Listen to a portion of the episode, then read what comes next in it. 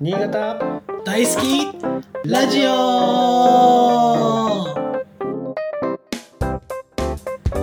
さあ始まりました。新潟大好き。ラジオ。今日は記念すべき1回目です。1回目ついに来ました。おめでとうございつます。いに来ました。おめでとうございます。まあここからみんなで楽しんでいければと思いますのでよろしくお願いしますちょっとまず簡単に自己紹介からしますと私は畠山と言います。私は斉藤と申します。よろしくお願いします。よろしくお願いします。ちょっとまずこの2人が何で出会ったのかそしてなんでこのラジオを始めようと思ったのかってそういうところからちょっとお話ししていければなと思ってます。そうですね。あとあれだね、あの誰なんだお前らみたいなね。確かに そうですね。僕らがですねちょっと出会ったきっかけからまずお話ししていくと、うんこの3月の31日に畠山が地元の新潟日報に学校の先生お世話になった恩師の定年退職のお祝いの新聞広告を出しましてそれを見てくれた斉藤さんがご連絡をくれたっていう形になってます。そうなんですあれは本当にね素晴らしい企画でっていうのもだから僕らはね僕らはあの同じ広告業界ということではいまあなかなか業界にいないからね新潟出身の人とかね。いやーそうなんですよなかなか新潟生まれっていう人に出会わないんですよ、ね広告業界だと。だからついねなんかこうあ新聞広告し出してくるっていうことは広告業界のやつじゃんみたいな。もうそれだけでねしかも恩師も一緒だから。いやーそれがまたすごいですよね。それ連絡取っちゃうよねいやーそうですね本当。同じ先生から教わっているこの年代が違う2人があの新聞広告がきっかけで出会ったっていうちょっと素敵な話です。いやすごいよね。その年代もねちょっとはい僕はねあの斉藤は48歳なんですけども。畠山は30です。結構だから年齢違うわけですよね。はい。ちょうどあのその同じ先生から教わってる斉藤さんが教わってる時に僕が生まれたぐらいの年齢差ですいやねほんとそうだよね。はい。ねなんか僕からすると先生の広告もそうだけど若いのにはい。新聞広告を大切にしてくれてるみたいなね。新潟日報をちゃんと使ってくれてるみたいなね。新潟日報の回しの、ま、回し物じゃないけど昔のメディアをねこうちょっと大切にしてる感もちょっと心に刺さって。ね連絡しましたけど。新潟といえばやっぱり新潟日報だなっていうのがすごくあってなかなかあのレベルでみんなが読んでるものってないですからね新潟で。そうね先生もねデジタルいやそうなんですよ。デジタル使ってくれてるかどうかわかんないしね。いやそうなんですよね。ちょっと先生にはサプライズで出した新聞広告だったので。いやあれ本当に素晴らしかった。いやありがとうございます。本当にもうよしもし読まれてなかったらどうしようっていうのは若干ありつつしかも賞ももらって。ああそうですね。おかげさまで新聞広告賞という賞もいただき。いやーでも本当にあれがきっかけで知り合ったわけですけど。はい。そのねなんか共通の先生っていうのがこれ畠山君から言った方がいいよね。ああそうですね。僕らの共通のあの先生恩師というのが押木先生っていう先生で新潟の国語科の先生であとラグビーの顧問でも有名な先生ですね。で畠山君はラグビー部じゃないんだよね。僕はあのずっと勧誘され続けてたんですけどあの痛いのがちょっと苦手なので 断りもう国語の先生あとは担任の3年生の時の3担任の先生としてお世話になりました。いや担任の先生でだからねなんかこうここまで深いこう絆があるっていうのもなかなかあんまり聞かないけどね。そうですね。結構やっぱりクラスが仲が良かったっていうのとあと先生を囲んであの年に1回か2回ずっと飲み会を続けてるっていうのとあと僕が実は押木さんと同じあ押木先生のことみんな押木さんって呼んでたんですけど、押木さんと同じ国語の先生を目指して大学受験をしたんですけど、うん。その時にあの押木さんにいろいろいい大学を選んでもらったのに僕はそれを全てスルーしてただ東京に行きたいっていう理由で大学を選んだっていうちょっと負い目みたいなところもあり。ちなみに何国,、はい。国語の先生だったらここがいいよみたいな先生はどこっつってたの？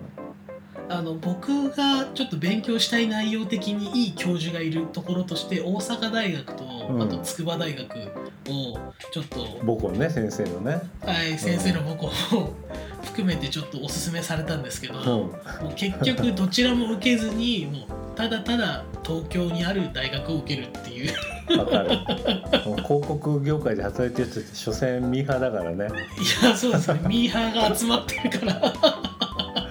憧れね。憧れ。憧れでなんとかして新潟から東京に出てやろうっていうそういう気持ちで受験しましたね。いや僕もまあ一緒だよね。一緒一緒、はい。で僕はね押木さんとははい、えっと高校の担任とかじゃなくてラグビー部だったんで、えっとラグビー部の、えー監督とはい。選手みたいな関係だったんだよね。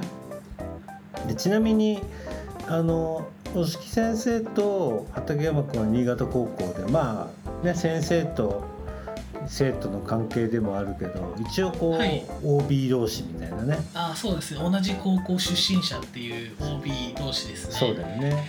で僕はね、はい。柴田高校だったんであの先生はどっちかってこう赴任してる、ねはい。柴田高校に来てる状態だったんだけどまあでも本当にその時もいろいろ高校時代の青春の思い出を先生が引っ張ってたくれ引っ張ってくれてたわけだから、はい。本当に感謝してるというか。うんいやすごいですね本当このずっとこの18個違う我々が慕うってことは少なくともその期間はもう本当に全力で先制してるというかみんなに慕われるというかそういうのをずっと続けてるってことですか？ら本当すすごいですよねね。本当すごいよね。ラグビー部の3年生って春で終わるか秋の花園予選まで残るかみたいなはいはいはいはいあそこ迫られるんだよね。はいはいはいそうですね。そう。だから僕の1個上の先輩なんてすぐ辞めちゃって。それで僕がね2年生からこうキャプテンやってだからその僕が2年生の春先輩たちが終わってからキャプテンやってその時から押木さん来たからもうはい丸々2年こうやってた感じだったよね。ああそうなんですね、それでね3年になって受験ね他の3年生みんな受験してるからさ受験勉強とかはい夏やってるけど、うちらなんかゴリゴリに練習ししてるわけだはいはいはいでそれでだから3年生はじゃあ練習前にあの国語の授業特訓だなんつってはい呼ばれてこう先生の授業を受けて。だから先生の授業受けてないんだ受けたことないんだけどあのそのラグビー部夏期講習みたいなのを、なぜか国語だけ先生がこう教えてくれるみたいな。すごいですよね。でもその優しさとエネルギーもねいやそうですよだってまあこう言っちゃなんですけど1円にもならないそんなことしてくれるすごいよね。やすそのねなんかほら練習だけでも部活面倒見るって大変なのにね、プラスアルファ。そうですよね。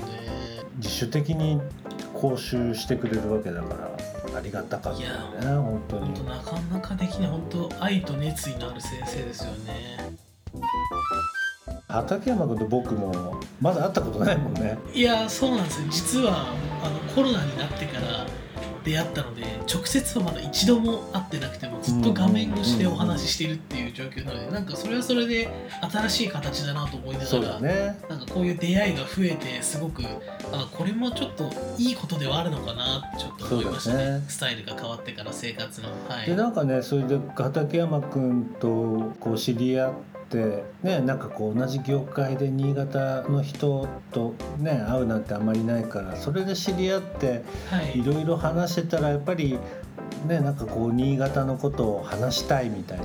いやーそうですね。やっぱり新潟をちょっと離れて、まあ、12年とか僕経ちますけど、やっぱり今なかなか実家にも帰れないような状況なので、なんかこう新潟への気持ちというか思いというかそういうのがちょっとこう募ってきてるなっていうのはあって、ね。他の人でも、はい、そういう方って結構いるんじゃないかなと思っていて、そういう人たちにちょっとどんどん広げていって、まあ、いろんな話をして新潟について思いを馳せたらいいんじゃないかなというので斉藤さんと2人で始めたラジオです。だよねなんかもうさっき言ったけど結構ミーハーな気持ちで東京に出出てきておきながら、はい。実は、はい。あのやっぱり新潟は常に好きで気にいなるっていうかね。よね。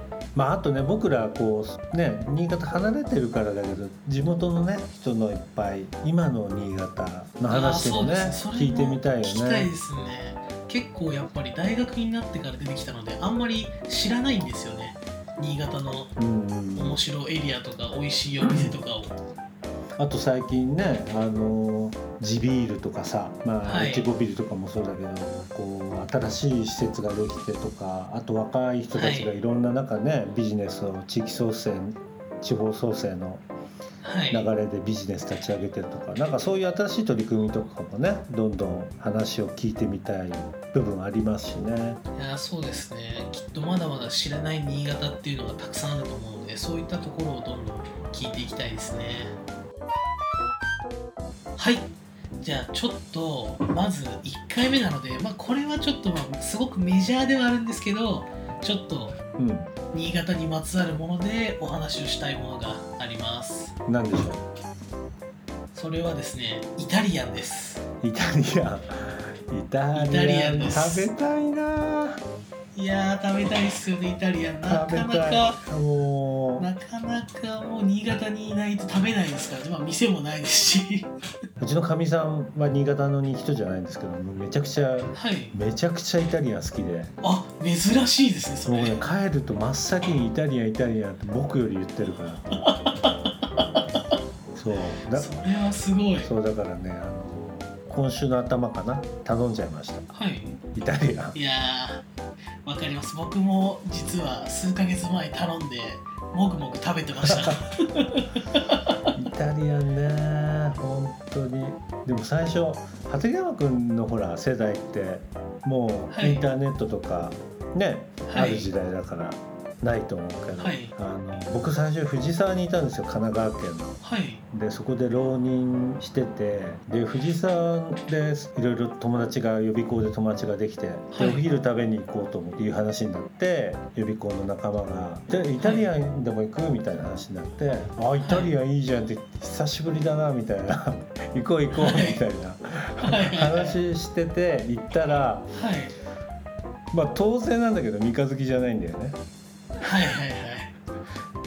で「あれイタリアンじゃないの?」って言っちゃったね「いやイタリアンじゃん」みたいなで「あイタリア料理のイタリアンね」みたいなね。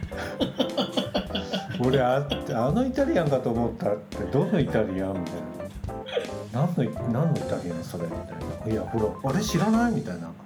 あのプライド的に焼きうどんって言っちゃいけないと思って。わかります。でちょっとこうあの太い麺のさみたいな説明して全然誰も知らなくて。それで、なんだっけあの同じ時期にこう東京来てるやつにね家帰ってから携帯ないから家帰ってから電話して話してる時に「お前知ってる?」ってこっちに「イタリアン？知らないって言うんだよみんな」とか。こっちに「いやお前あれないんだよこっちに」みたいな「東京ないんだよ」みたいな。あれ新潟だけみたいよみたいな。話になって。その衝撃たるやねもう本当に。びっくりしたよね。いやそうですね。なんかイタリアンっていう言葉をの馴染みがもうあっちになってるから。そうなんだよね。イタリこっちでイタリアンって言われてもああって最初なっちゃいますよね。ねパスタとかね。あっちだもんいやねそうそうそうなんですよね。でも僕らはもう完全にあの三日月のねイタリアンだ。三日月。でもでその頃ってだから長岡のフレンドはい。ねイタリアンがあの別のイタリアンがあるっていうのも後から知ったよね。いやそうですね。それも県外に出てそのそのエリア出身の人と会ってえっていう。そうそうそうそう。いやえどこの三日月行ってるの？って言ったらえ三日月って何？っていう話になってえ？えって三日月しかなくない？っていういやいや三日月じゃなくてフレンドだよってん何それ？っていうのがやっぱり定番の会話ですよ。そうね。それで調べたらね あっちは餃子もついてくるぞみたいな。そうそうそう。はい。じゃあ1回目の新潟大好きラジオこういった形で進んできましたが、はい。そろそろお別れの時間です。わあ寂しい。いやー寂しいですね。でもちょっと今日話してすごく楽しかったですねいやもねなんかもっとこういう話いっぱいしたいですよね。でいろんな話聞いてみたいね。そうですね。これからもちょっとどんどんいろんな話をしたり聞いたりっていうところで新潟愛についてみんなで話せればなと思ってます。